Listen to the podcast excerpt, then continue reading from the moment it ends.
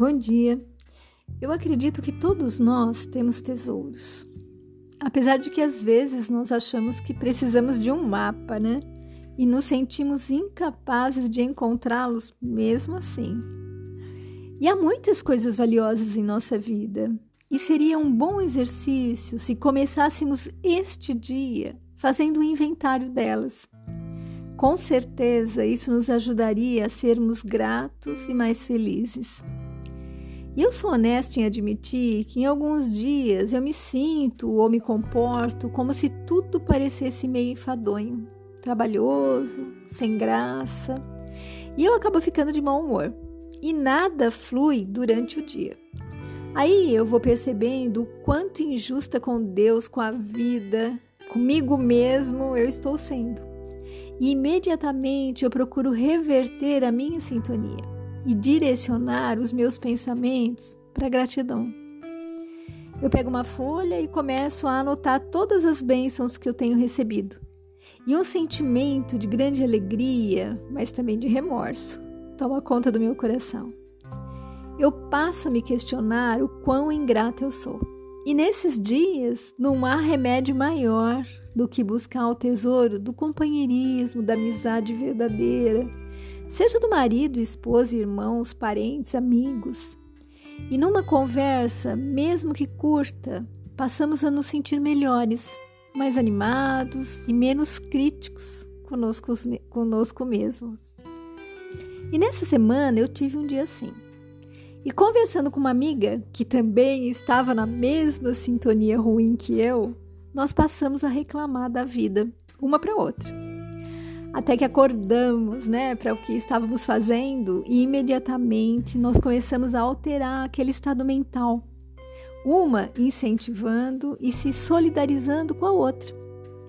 Como é bom reconhecer esses tesouros que a vida nos dá em forma de amizade. E eu recebi um texto de Marta Medeiros, que fez com que eu refletisse sobre esse processo de caça aos tesouros. Ela discorre lindamente sobre as pessoas que curam, e eu vejo essa reflexão dela como um convite a todos nós para que retiremos a venda de nossos olhos e valorizemos essas criaturas maravilhosas que Deus coloca ao nosso lado para dilatar a nossa consciência, para trazer conhecimentos, aquecer nossos dias, nos envolver em amor. Tesouros que chegam de mansinho e quando percebemos, já tomaram conta do nosso coração. Vamos então ao texto da Marta. Abre aspas. Falamos tanto das pessoas que ferem que esquecemos das pessoas que curam. Existem pessoas que são um verdadeiro sol nos dias nublados das nossas vidas. Pessoas que nos estendem a mão, que nos encorajam, nos trazem à memória o que temos de bom e organizam os nossos sentimentos. São verdadeiras bússolas divinas que nos norteiam quando estamos desorientados. Assim como há pessoas tóxicas Há pessoas medicinais que, quando chegam perto da gente, curam a nossa alma. O que torna uma pessoa assim não é a ausência de defeitos, é a delicadeza nos gestos. É um dom que vai muito além do pensamento positivo. É o comportamento que se manifesta nas situações mais corriqueiras, quando não tem ninguém olhando. É uma gentileza desobrigada é possível detectar essa fragrância nas pessoas que não usam um tom superior de voz, nas pessoas que escutam e, quando falam, evitam assuntos constrangedores. A saída é desenvolver em si mesmo essa arte difícil de ser ensinada, pois não se encontra nos livros e que talvez por isso esteja cada vez mais rara. Perto delas, a gente se abre sem reservas, sem reservas mesmo, mesmo sem entender por quê. Ao lado delas, a nossa dúvida encontra alívio e o nosso medo encontra abrigo. Perto delas, o nosso riso é mais solto e o choro não têm receio de brotar. Perto delas, somos mais autênticos e a vida ganha mais coerência e lucidez. Essas pessoas nos transmitem paz sem que nenhuma palavra seja dita. Silenciam a nossa alma com cuidado e plantam sementes de otimismo em nosso coração. Gente que abraça gente só com a sua presença, amansando o nosso desconforto. Vamos observar mais à nossa volta as pessoas que curam. O mundo está cheio delas. Fecha aspas. Complementando o tema de hoje e baseados no livro O Livro das Virtudes, volume 2, de William Bennett, a equipe do Momento Espírita nos traz a seguinte historinha com a qual eu encerro a nossa reflexão. O menino se voltou para a mãe e perguntou: Os anjos existem mesmo? Eu nunca vi nenhum. Como ela lhe afirmasse a existência deles, o pequeno disse que iria andar pelas estradas até encontrar um anjo. É uma boa ideia, falou a mãe. Irei com você. Mas você anda muito devagar, argumentou o garoto. Você tem um pé aleijado. A mãe insistiu que o acompanharia. Afinal, ela podia andar muito mais depressa do que ele pensava. E lá se foram o menino saltitando e correndo, e a mãe mancando e seguindo atrás. De repente, uma carruagem apareceu na estrada, majestosa, puxada por lindos cavalos brancos. Dentro dela, uma dama linda, envolta, envolta em veludos e sedas, com plumas brancas nos cabelos escuros.